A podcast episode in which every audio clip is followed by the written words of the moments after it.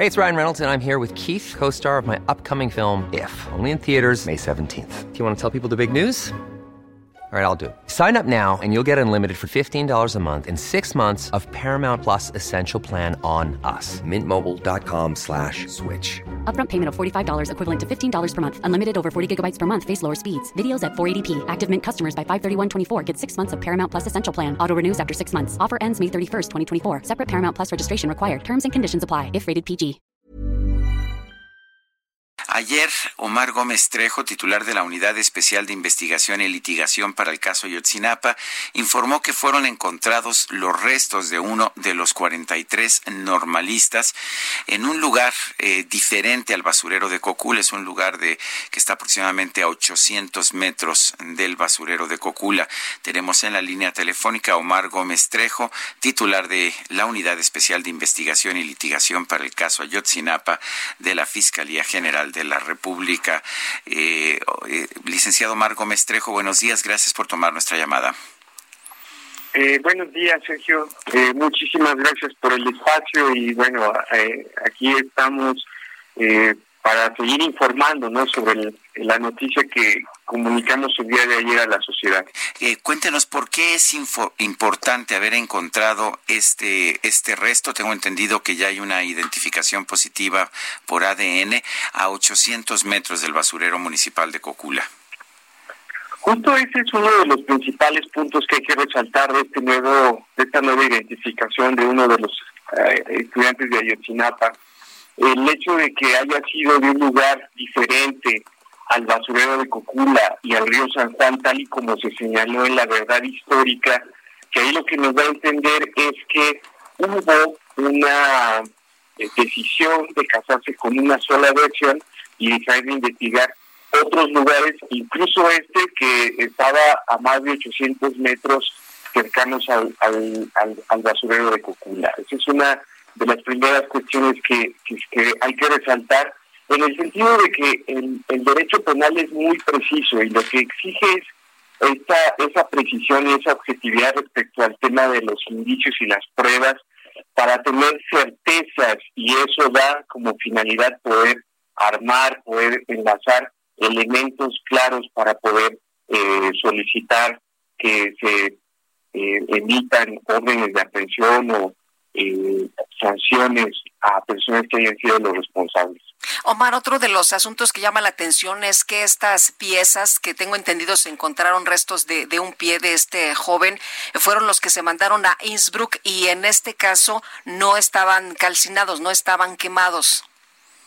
Así es, o sea, del hallazgo que se hizo, la diligencia de hallazgo que hicimos entre el 21 y el 29 de noviembre, se encontraron más de 130 piezas óseas, algunas de ellas sí se encontraban con exposición al fuego, otras no, y inmediatamente después, en febrero, se hace una identificación ya de laboratorio por parte de los peritos de la Fiscalía General de la República y el equipo argentino, en donde se rescatan tres piezas que son llevadas a Innsbruck a inicios del mes de marzo.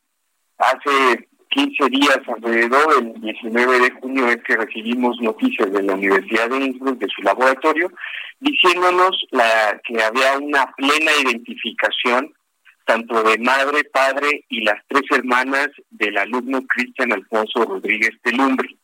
Esto fue, pues, obviamente una noticia, es muy cruda, es muy dura, pero esperanzadora a la vez, dado que nos abre la posibilidad de seguir investigando en otros sentidos y de otras líneas de investigación que ya traíamos abiertas este, para seguir profundizando y esclarecer los hechos de la noche del 26 y 27 de septiembre de 2014. Ah, pero, a ver, a ver si entiendo bien, este Omar. recuerdo la hipótesis de la verdad histórica tal y como se presentó en su momento en, uh, en el 2015. Eh, nunca se planteó que todos los cuerpos de los normalistas hubieran sido quemados en el basurero de Cocula. Se planteaba que era un número indeterminado. ¿Cómo cambia esto la verdad histórica? lo que, lo que la hipótesis que en su momento se reveló en aquellos años fue que los 43 estudiantes habían sido detenidos, entregados a un grupo criminal, trasladados al basurero de Cocula y que todos habían sido privados de su vida en ese lugar y que ahí se había hecho una quema. Después de esta quema se habían rescatado en bolsas y habían sido trasladados y tirados al río San Juan. A ver, ¿significa esto que no fueron no fueron secuestrados por policías en Cocula, no fueron no, en Iguala, no fueron llevados a Cocula, entregados a Guerreros Unidos? ¿Ya queda descartada toda esa hipótesis? No, claro, o sea, los primeros hechos y de lo que sabemos es que fueron privados de su libertad, detenidos por policías municipales. Iguala, sí. Después de ahí, de Iguala y de Cocula. Que es lo que señalaba la, la verdad histórica, ¿no? O sea, pero es decir, en esa secuencia de hechos rescatamos esos hechos iniciales de la detención, más no el destino final y la forma en cómo terminaron. Y eso, ese es el hallazgo importante, es el hecho de que ya no el hallazgo importante es que no fueron los 43, no fueron los 43 los quemados en el basurero de Cocula. No hubo ninguno quemado. esa fue la hipótesis que dijo la fiscalía en aquel entonces, la PCR. Entonces, el hecho de que tú puedas encontrar un hallazgo que tengas una identificación en un lugar diferenciado del basurero de Cocula y del río, cambia la dinámica de la narrativa.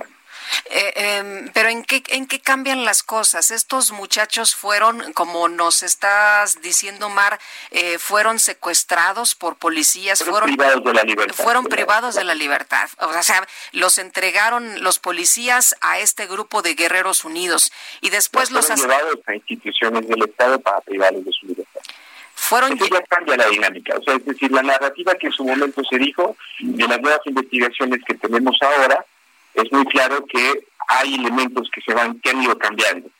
O sea, en los testimonios y de las pruebas de reconstrucción de hechos que nosotros estamos haciendo, cambia la dinámica de esa narrativa.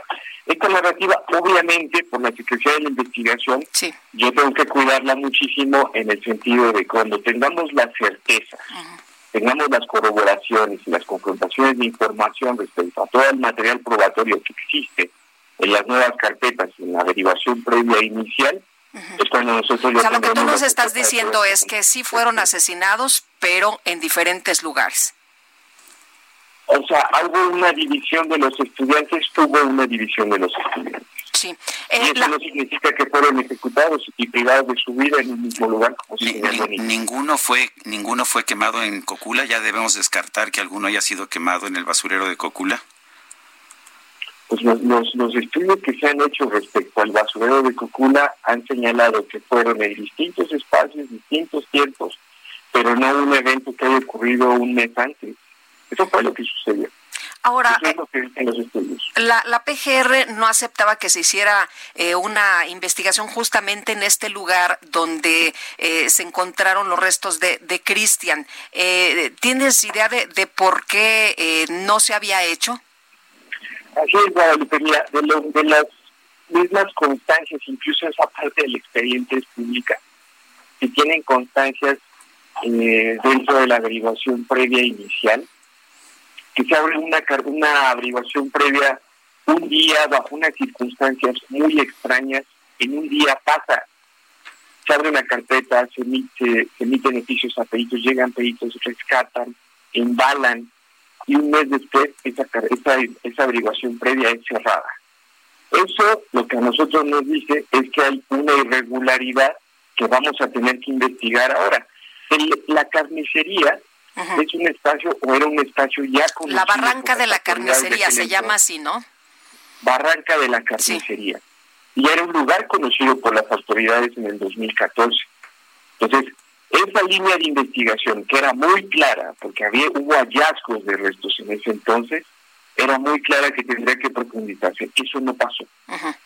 O sea, lo que, lo que, no debemos, con lo que no debemos quedarnos es que todos eh, fueron calcinados en el basurero de Cocula y después los restos tirados en el río San Juan. Eso, eso es lo que de, lo que tiene que cambiar porque no fue justo así. Hay diferentes momentos, hay diferentes eventos. Los muchachos no todos fueron a un mismo lugar. Es lo que nos estás contando en este momento.